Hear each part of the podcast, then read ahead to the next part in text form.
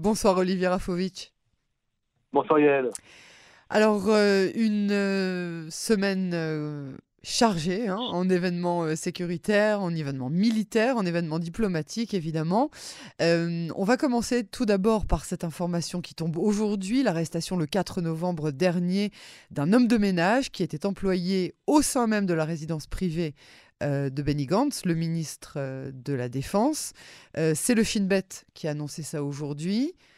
Ça remet pas mal en question euh, la qualité ou on va dire euh, la, sécurité euh, des personnes qui travaillent chez Benny Gantz ou au sein même de, de, toutes les personnes qui sont en charge de notre propre sécurité à nous, non? Écoutez, c'est une information qui est incroyable et si elle ne venait pas directement du Shin Bet, vous dirais qu'elle provient d'éléments anti-israélien, mais pourtant, malheureusement, elle provient du Shin Bet, qui donc aujourd'hui déclare et euh, affirme avoir euh, arrêté euh, l'homme de ménage qui travaillait depuis des années dans la maison de Benny Gantz. Avait commencé déjà lorsqu'il avait quitté le poste de chef d'état-major de l'armée israélienne. Et il travaillait donc depuis maintenant pas mal d'années dans la maison, dans les bureaux, dans les chambres. Il avait accès en fait à toutes les, pièces, Toutes les pièces euh, où vivent euh, la famille Gantz.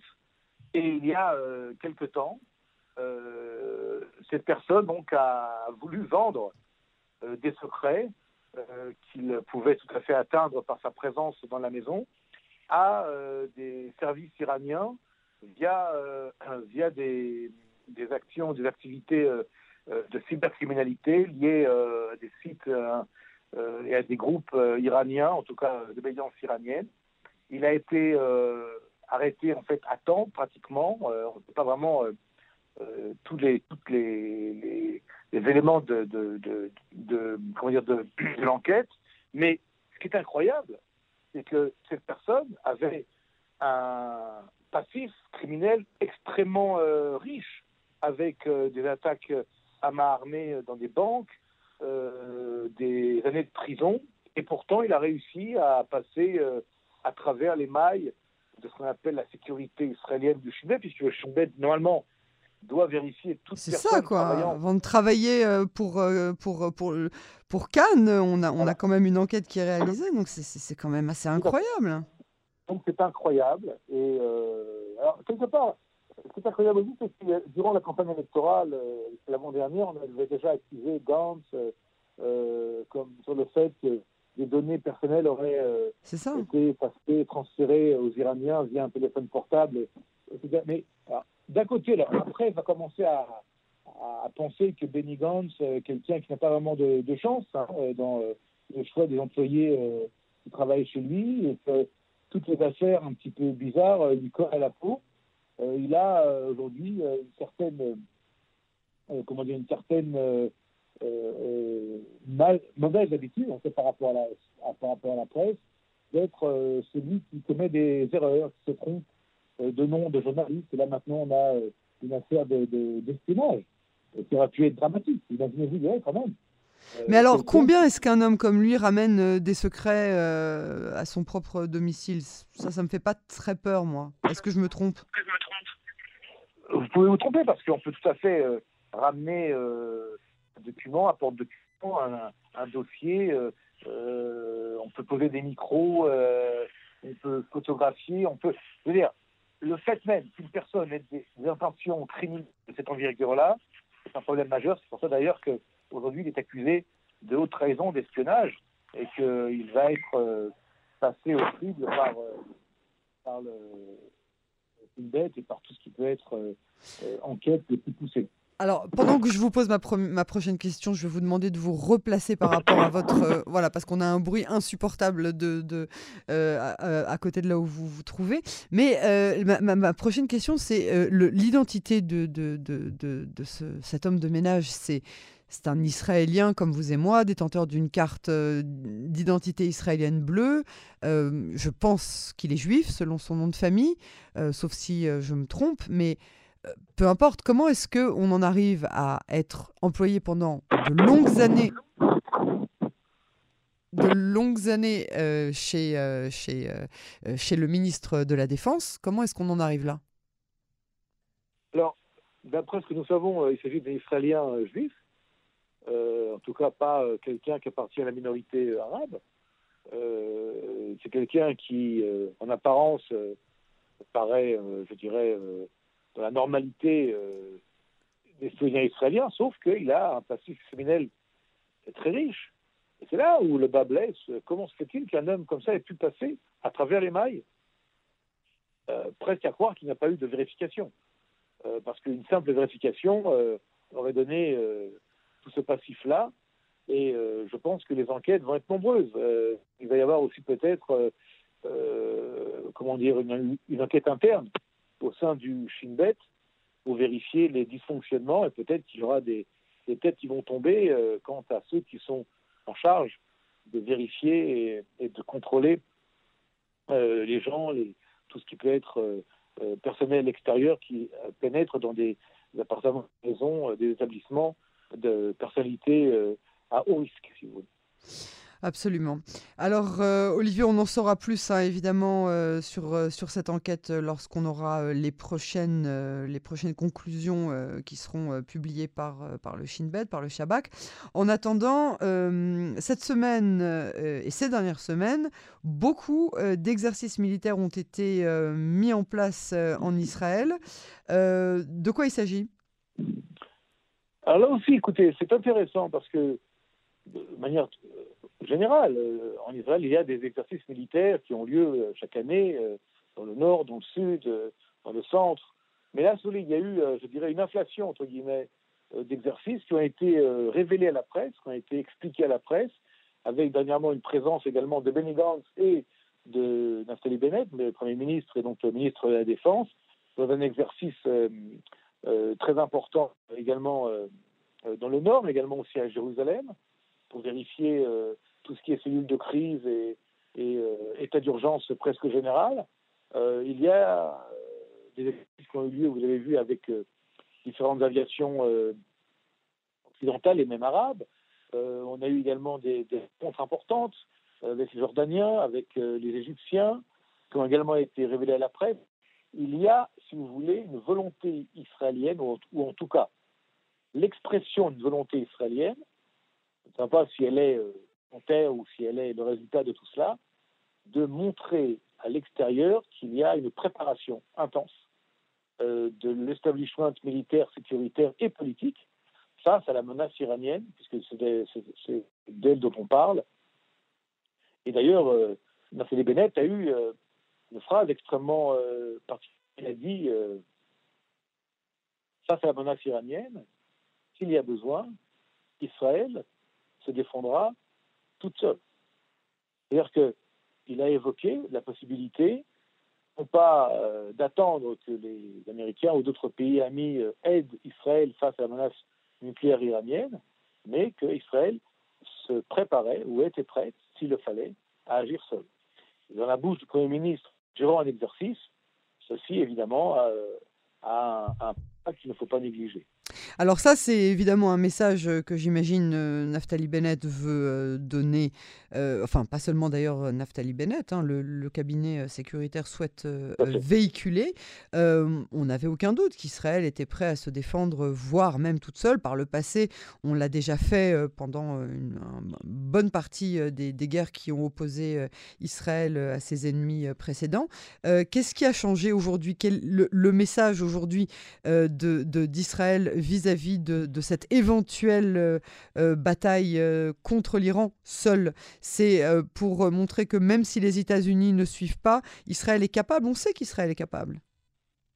Alors, dans votre question, il y a les réponses, mais je vais essayer, si vous me permettez, pour les auditeurs, un petit peu de, de les analyser un peu plus finement.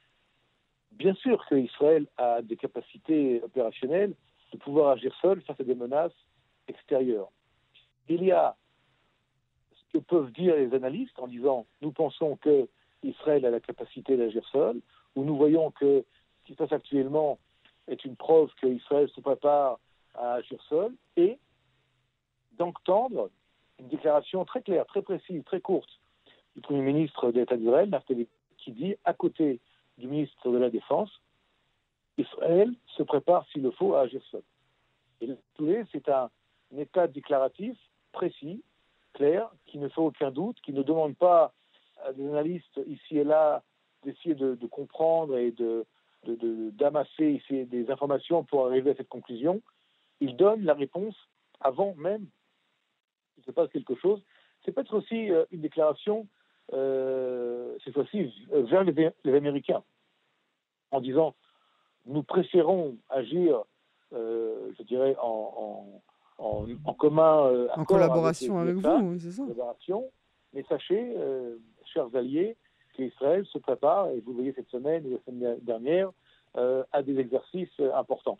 D'ailleurs, en parlant d'exercices, le général Kochavi, le chef d'état-major de l'armée israélienne, a déclaré aujourd'hui que 2022 sera l'année où Tzal entraîner le plus depuis des années grâce à un budget spécial est euh, mis à disposition des forces Milouim, des réservistes, euh, pour ce qui est des forces terrestres, entre autres.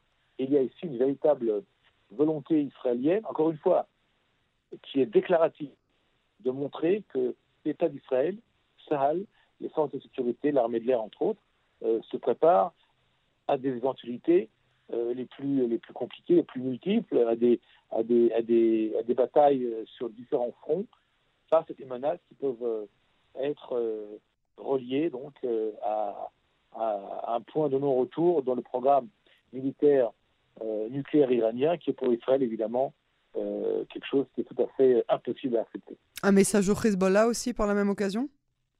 Bien entendu. Alors, le Hezbollah lui-même a bien vu qu'Israël se prépare D'ailleurs, Nasrallah a eu cette phrase en disant euh, les Israéliens ont peur, ce qu'a dit Nasrallah, parce qu'avant, ils se préparaient une fois par an, mais ils se préparent tous les mois. Alors, en disant cela, évidemment, il, euh, il, euh, il sait qu'Israël se prépare beaucoup plus qu'auparavant. Il savait que quand un État se prépare et s'entraîne plus que d'habitude, ça veut dire qu'il se prépare à toute éventualité ou que le renseignement israélien fait face à des informations de plus en plus précises du côté du Hezbollah que le Hezbollah maintenant euh, veuille euh, euh, conclure que tant d'exercices et tant de, préparation, tant d'entraînement sont le résultat d'une peur du Hezbollah, évidemment, c'est la d'un pays contraint à un tel discours qui, vient de, Beyrouth, de la voix de Nasrallah.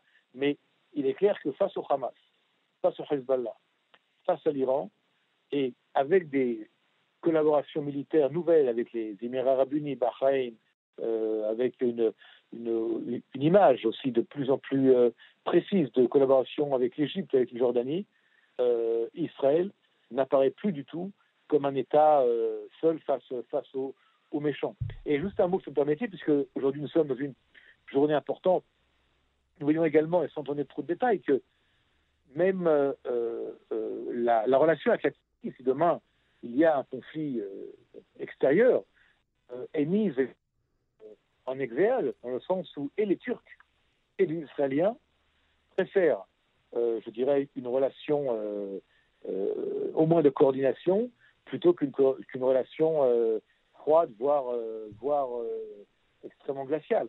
Et c'est un intérêt également d'Israël aujourd'hui qu'il y ait un rapprochement avec la Turquie face, encore une fois, à la menace iranienne, la menace nucléaire iranienne.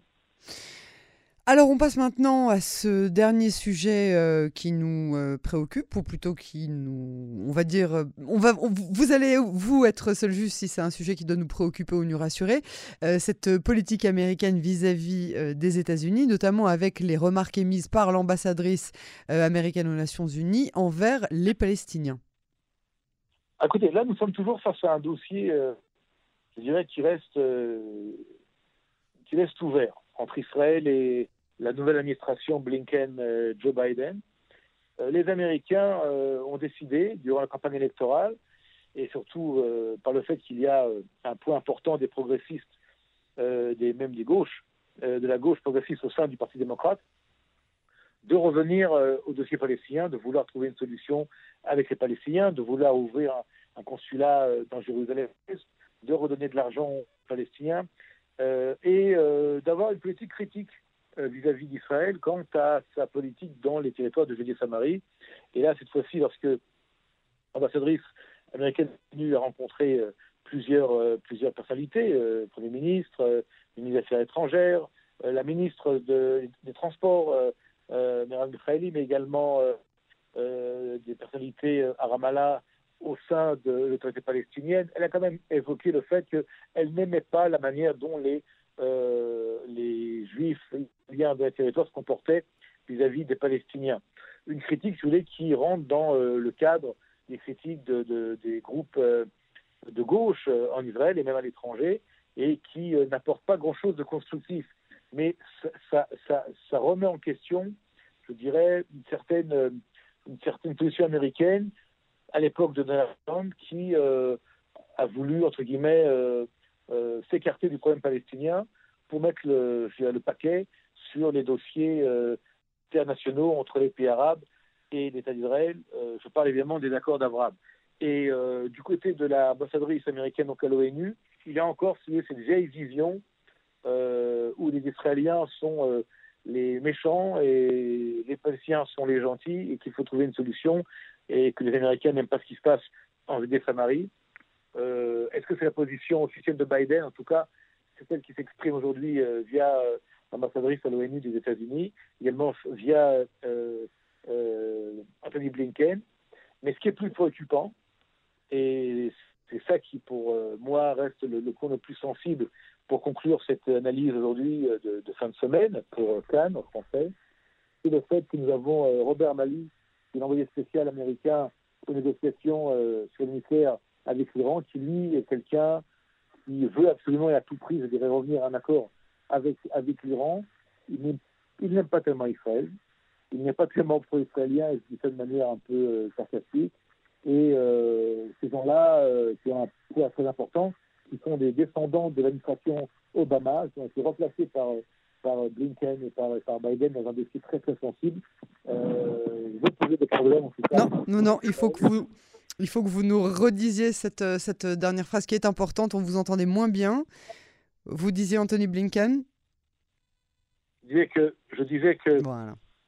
vous m'entendez là? Parfaitement.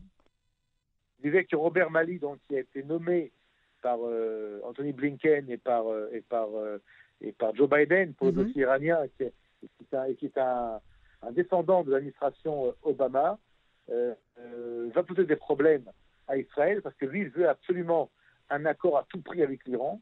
Il n'est pas pro-israélien, il n'est pas euh, dans, dans la vision israélienne des choses. Et là, Israël aura beaucoup à faire pour faire avancer ses pions dans une constellation où ça va être compliqué avec des gens qui veulent un accord, et qui sont prêts, si vous voulez, à donner beaucoup à l'Iran, à condition que de toute manière, il sorte de cette euh, négociation un accord sur le nucléaire, qui n'est pas du tout dans la vision ni dans l'intérêt d'Israël. Olivier Rafovitch, euh, merci beaucoup euh, pour cette analyse hebdomadaire qui conclut effectivement cette semaine, cette seconde semaine du mois de novembre. Et à la semaine prochaine sur Canon Français. À très bientôt, Yael, et Shabbat Shalom à vous et aux éditeurs de Canon Français. Shabbat Shalom, Olivier.